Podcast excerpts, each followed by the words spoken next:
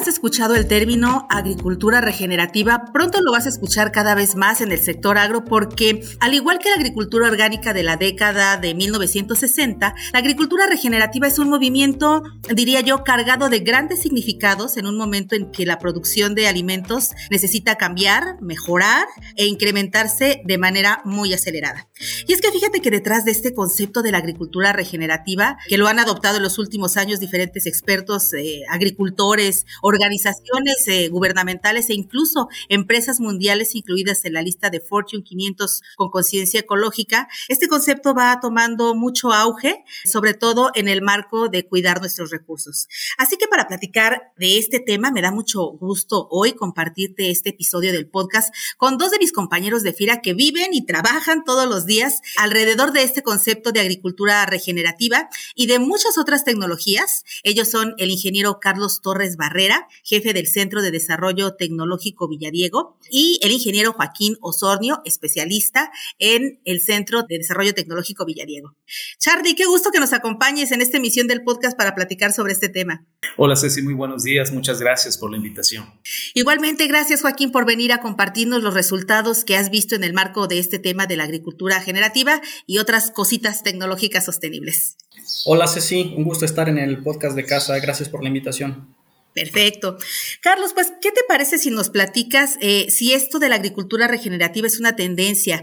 ¿Qué es la agricultura regenerativa? ¿Es lo mismo que la agricultura sostenible? ¿O cómo podemos entender hoy este concepto? Muchas gracias, Ceci. Ambas ah, tipos de agricultura son sistemas de producción que buscan producir alimentos de manera respetuosa con el medio ambiente. La agricultura regenerativa se centra en conservar y restaurar los suelos degradados y el ecosistema. Entre sus prácticas destacan mejorar la biodiversidad, la conservación del suelo, la regeneración de los ciclos del agua y la integración de la ganadería. La agricultura regenerativa en realidad promueve eh, la siembra directa, por ejemplo, también el uso de compostas o abonos orgánicos, la agroforestería. Mientras tanto, la, la agricultura sostenible, que es la que hemos acuñado a nivel institucional y que la promueve la FAO, por ejemplo, es una agricultura también respetuosa con el medio ambiente que busca mejorar los niveles de eficiencia, la seguridad alimentaria, la rentabilidad, que es un punto muy importante, y el cuidado de la salud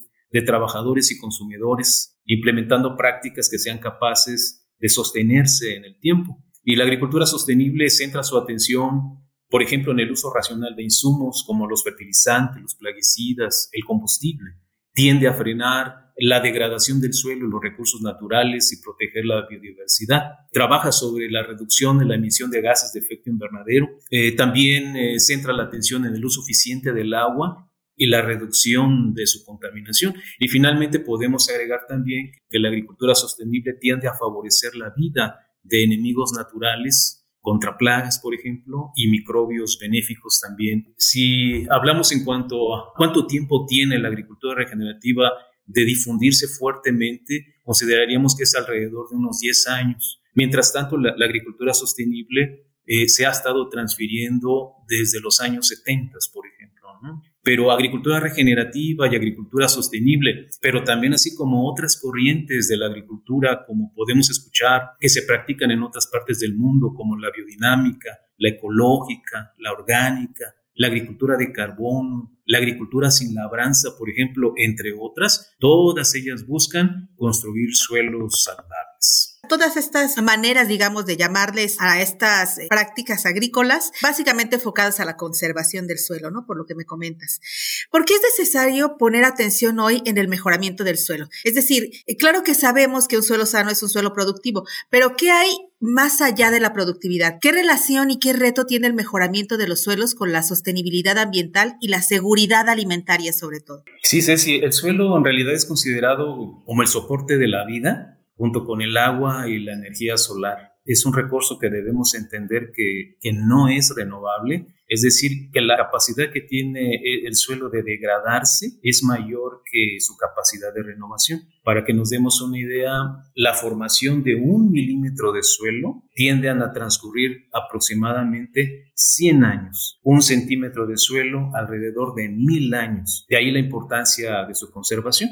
Y datos relevantes podemos citar, por ejemplo, que la tercera parte de la superficie cultivable del mundo se ha degradado hoy en día. Es decir, eh, se ha perdido suelo fértil, se ha perdido capacidad productiva. Y en términos de sostenibilidad, hoy la agricultura participa con más del 20% de las emisiones de gases de efecto invernadero y del consumo del 70% de agua a nivel mundial. Por lo tanto, conservar el suelo a través de técnicas de manejo sostenible pues es de alta importancia para la seguridad agroalimentaria.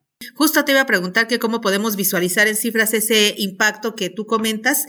Y mm, una de las zonas que es muy productiva en la parte de maíz, trigo, sorgo, pues es la zona en la que justo estás, en la del Bajío. Y en ese sentido, en el marco de todo lo que representa la agricultura regenerativa, eh, en el Centro de Desarrollo Tecnológico Villadiego de, FIRA, para quienes no nos conocen y, y, para quienes nos conocen, tenemos que, Charlie, unos 30 años en la promoción de la labranza de conservación o labranza cero y también en la implementación de modelos sostenibles de granos para productores, básicamente decía de maíz, trigo, sorgo, cebada. Cuéntanos qué tecnologías transferimos en el CDT y qué hacemos para que los productores puedan tener acceso a ellas y a diversos sistemas de agricultura regenerativa sostenible orgánica. Eh, sí, sí. Por ejemplo, en términos de la situación de la degradación de los suelos en México y en el estado de Guanajuato, podría citarles que eh, un estudio reciente compartido por el Instituto de Geología de la UNAM, el año pasado, de hecho, indicó que en México el 45% del territorio se encuentra en situación de degradación, el 45%. ¿eh? ¿Cuáles son las causas? Pues las prácticas de labranza agresivas, el sobrepastoreo, la deforestación, la modificación del uso del suelo y el cambio climático. Y de acuerdo con datos, por ejemplo, de Semarnat, la degradación química es ese proceso dominante que más está impactando en México la degradación, fundamentalmente por la pérdida de materia orgánica y la salinización. Después le siguen la erosión hídrica, la erosión eólica, la degradación física por efecto de compactación y pérdida de la función productiva. Y aquí en el estado de Guanajuato se cita que la degradación del suelo eh, principal es la de tipo química y en menor proporción se encuentra la degradación física, particularmente por la disminución de la capacidad para absorber y almacenar agua. Aquí precisamente en el CDT desde 1988 transfiere técnicas conservacionistas del suelo, conocida como labranza de conservación o agricultura de conservación, como otras instituciones también la promueven. Y esta se caracteriza por tener tres principios importantes uno, la mínima remoción del suelo. Dos, el aprovechamiento de los residuos del cultivo anterior o el rastrojo, como comúnmente se le conoce. Y tres, la rotación de cultivos. En el centro compartimos la importancia de diagnosticar el estado del suelo a través de la medición de su estatus de compactación para tomar decisiones de continuidad de la técnica que implicaría solo la trituración de los residuos y la conformación de las camas de cultivo. Cuando es evidente que el terreno se encuentra en la línea de la referencia de compactación, entonces hacemos un ajuste a la técnica y procedemos a descompactar mediante una técnica de labranza conocida como subsoleo y uno o dos pasos de rastra para posteriormente generar las camas de cultivo. Importante mencionar en el CDT aprovechamos el 100% del rastrojo que queda sobre el suelo como un acolchado natural. Y para fines de asegurar una correcta deposición de la semilla, pues utilizamos sembradoras especializadas para labranza de conservación. Y con esta técnica logramos proteger el suelo de la erosión ocasionada por el agua, ocasionada por el viento, almacenamos agua, que es un punto muy importante. Así también mejoramos las características físicas, químicas y biológicas de los suelos, con importantes efectos en términos de huella hídrica, huella ecológica y huella de carbono, con optimización de recursos y reducción de costos de producción. Adicionalmente a este componente de manejo sostenible del suelo, la labranza de conservación, se implementan un modelo de producción sostenible que lo complementan tres componentes más. Uno de ellos es la nutrición balanceada, donde promovemos el análisis de suelo como herramienta de diagnóstico para determinar las fuentes fertilizantes apropiadas para ese tipo de suelo y las dosis racionales de fertilizantes. Otro componente importante es el manejo integrado de plagas y enfermedades y malezas, en el que se implementan diferentes métodos de control para la prevención y el combate de los problemas fitosanitarios. Y finalmente, el cuarto componente es el uso eficiente del agua, donde nos enfocamos a métodos para la optimización del recurso hídrico, el riego por goteo y las técnicas de monitoreo. Y para que los productores puedan conocer los implementos requeridos y los procesos mencionados, pues ofrecemos visitas guiadas y demostraciones además de cursos de capacitación en diferentes temas relacionados con esta tecnología. Exactamente, eso lo que comentas es súper importante en cuanto a la demostración. A veces dice un dicho, hasta no ver, no creer, ¿no? Entonces, una parte muy importante es que nuestros amigos productores no solamente lo escuchen, sino que lo vean, que lo vivan, que experimenten en sus propias parcelas incluso cómo pueden obtener beneficios acerca de estas prácticas sostenibles. En ese sentido, eh, Joaquín, para quienes no nos conocen y que también puedan identificar el impacto de la implementación de prácticas y modelos de la agricultura regenerativa, la, las prácticas sostenibles. Cuéntanos, tú que estás como especialista en el centro y que tienes esa posibilidad de acompañar a productores y hasta empresas a conocer los resultados eh, de las prácticas sostenibles, ¿cuál ha sido tu, experiencia eh, aplicando estas prácticas sostenibles? ¿Qué resultados has visto que tienen los amigos productores al estar implementando todo este tipo de tecnologías que transfiere el CDT? Eh, te platico, Ceci, como ya mencionó el ingeniero Carlos, en el CDT se promueve la labranza de conservación desde hace más de 30 años. Platicando aquí con muchos agricultores, yo soy una generación ya un poco más joven, platicando con muchos agricultores que conocemos aquí en los alrededores, de donde aprendieron la técnica de labranza de conservación, comentan que lo, que lo aprendieron en Villadiego, precisamente. Eso a través de demostraciones, de eventos que ya se han realizado. Pero ¿qué es, qué es lo que estamos haciendo ahora? ¿Cómo, ¿Cómo estamos evaluando el impacto y cómo estamos viendo realmente las prácticas sostenibles que, que nosotros estamos promoviendo. En los centros de desarrollo tecnológico se promueve ahora un nuevo modelo de transferencia de tecnología. Nosotros identificamos agricultores talentosos, agricultores innovadores que realizan prácticas sostenibles y nos acercamos a ellos para en conjunto poder promover esas prácticas, esas prácticas sostenibles y de esa manera poder impactar de manera directa a más agricultores, escuchándolo ya de la voz de otro par, de otro agricultor, con los mismos medios, con los mismos recursos, y de esa forma se hace un poco más fácil la adopción de la tecnología. Esa es una parte. La otra parte es que estos agricultores talentosos, innovadores que nosotros contactamos, con los que estamos trabajando, pues por naturaleza les gusta aprender, eh, practicar, eh, promover nuevas cosas, nuevas tecnologías. Nosotros en ese sentido estamos encauzando para que incluso dentro de nuestras instalaciones ellos puedan observar algunas prácticas adicionales sostenibles, regenerativas, y ellos las puedan implementar en sus parcelas y a la vez ellos puedan transferirlo a, más agricultores. Tenemos ya algunos casos ahorita, eh, por ejemplo acá en el municipio de Jaral del Progreso, donde tenemos un agricultor que ha adoptado parte de la labranza de conservación, pero basada en datos, en decisiones. Hacemos diagnóstico de suelo, determinamos si, su parcela, si su terreno está en condiciones y con esto el agricultor ha podido tomar decisiones para dar un acondicionamiento o no a su parcela, ahorrando pues en diésel, en pasos de maquinaria, y mejorando su productividad. Eh, tenemos otro caso, por ejemplo, eh, en el lado del municipio de Valle de Santiago, donde un agricultor está adoptando de nosotros prácticas sostenibles que tienen que ver con mejorar la calidad y la fertilidad de sus suelos al incorporar algunos componentes. Eh, con esto podemos reducir la fertilización química en su parcela y mejorar su productividad y su rentabilidad principalmente. Ahorita que comentas acerca de rentabilidad, a lo mejor muchos de nuestros compañeros agricultores suelen pensar que a veces puede ser más costoso. ¿Cuál es el costo-beneficio de estar implementando estas prácticas? Y ya que hablas de rentabilidad, Joaquín, ¿qué números pudieran ser atractivos, por ejemplo, en el caso de maíz y trigo, que son los que están más al alcance de nuestros amigos productores en el Bajío? Mira, si habláramos, por ejemplo, de prácticas de manejo de suelo, específicamente labranza de conservación, un agricultor tan solo hay bien aplicada la técnica de labranza haciendo un buen diagnóstico, bien implementada, esta técnica puede ahorrarse entre el 60 y 70% de los costos de producción. Ojo, nada más de los costos de producción de preparación del terreno. Si habláramos de prácticas para mejorar la fertilidad y nutrición de sus suelos, podríamos estar ahorrando entre un 30 y un 40% de los costos de fertilización. Actualmente los costos de fertilización, digamos que son los que más porcentaje absorben del costo total de producción de un cultivo, hablando específicamente de granos. Eh, bueno, pues es un hecho que sabemos que tanto las condiciones de la pandemia como eh, los precios de los insumos a nivel internacional pues han repercutido de manera importante en la adquisición de los fertilizantes. ¿Qué tan importante es en estas prácticas regenerativas y sostenibles, Carlos, el uso de biofertilizantes o de insumos más amigables con el medio ambiente? ¿Se llegan a los mismos resultados eh, que con una fertilización química?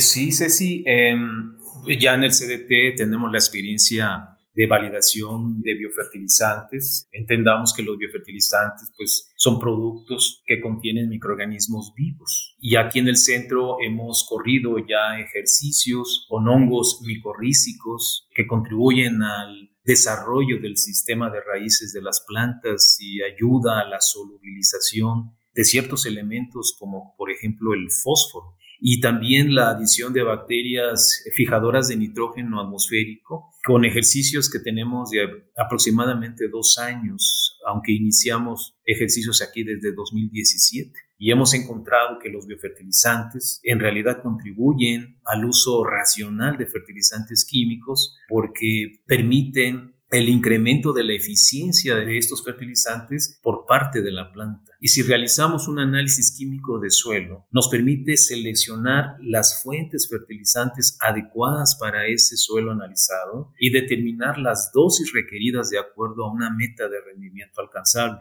y tomando en cuenta pues la capacidad de suministro de ese suelo. Y con esos datos pues tenemos la posibilidad de reducir dosis de fertilización entre el 25 y el 50% del fertilizante con la incorporación de estos microorganismos, consiguiendo con esto rendimientos competitivos e incremento de la rentabilidad. Por ejemplo, en trigo panificable, con la reducción de dosis de fertilización al 50%, agregando biofertilizantes, ha sido el más rentable donde el rendimiento con el 100% de fertilizante, por ejemplo, de 7.7 toneladas por hectárea, comparado con el de biofertilizantes al 50% de fertilización, se logró un rendimiento, por ejemplo, de 7.1 toneladas. Y aunque el rendimiento aquí disminuyó un 8% en trigo, el costo por tonelada se redujo en 13% y la relación beneficio-costo aumentó 15%.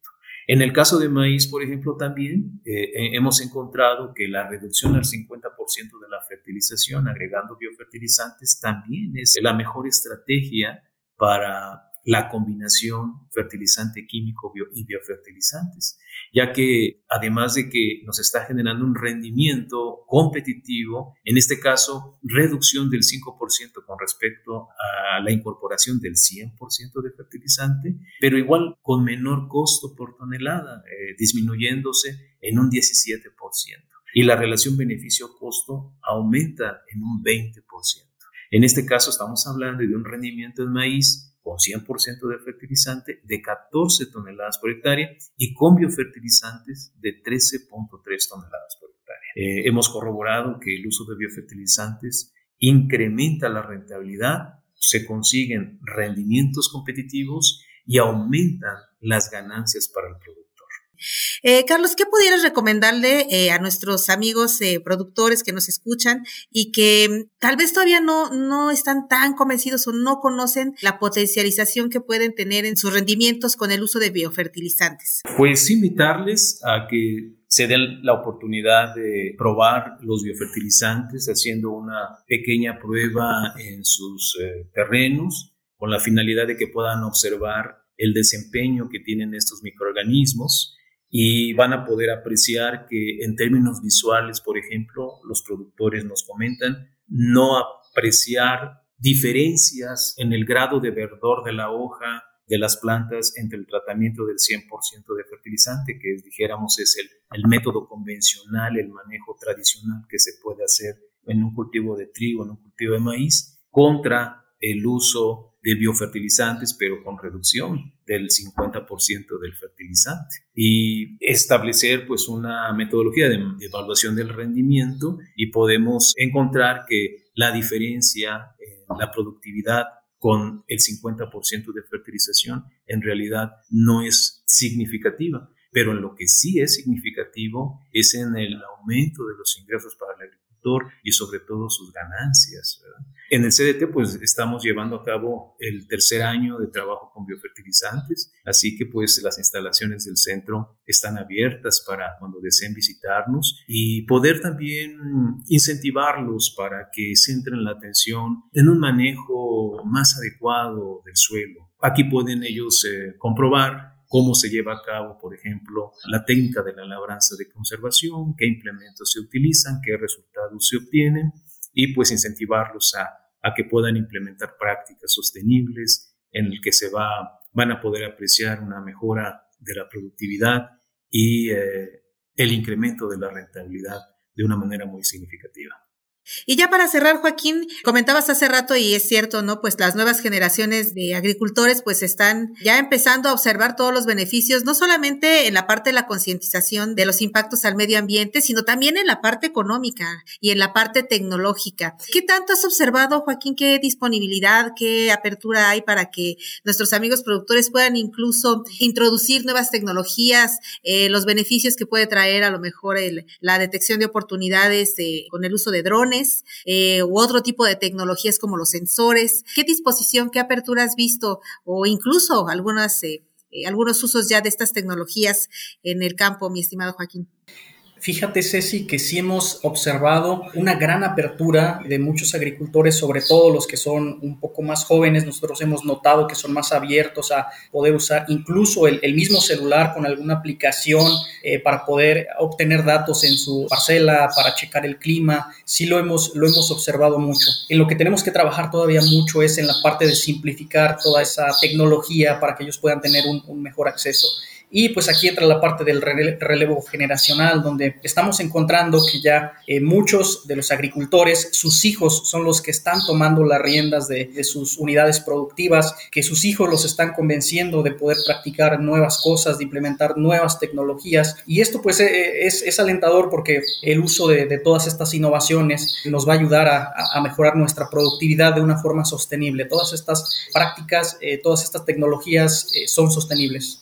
Perfecto, pues yo quisiera cerrar este episodio agradeciendo primero pues a Carlos y a Joaquín su gran, gran disponibilidad a compartirnos su conocimiento, también a invitar a cada uno de, las, eh, de, los que nos escuchan a través del podcast a que conozcan el Centro de Desarrollo Tecnológico Villadiego y yo les invitaría a que se acercaran a nuestros compañeros en FIRA también a que conocieran a detalle todas las tecnologías que nosotros transferimos en el Centro de Desarrollo Tecnológico eh, Villadiego, que tiene muchísimos años ya de experiencia en esta cuestión de la agricultura agricultura regenerativa, en la agricultura sostenible. Y bueno, antes que cualquier otra cosa, sí me gustaría también que eh, nos comentaran si hay algún curso, algo que pudieran nuestros amigos productores conocer, eh, a lo mejor de manera vivencial más cerca en el Centro de Desarrollo Tecnológico Villadiego, eh, sobre algún curso de agricultura sostenible, el labranza cero, que siempre están ustedes promoviendo.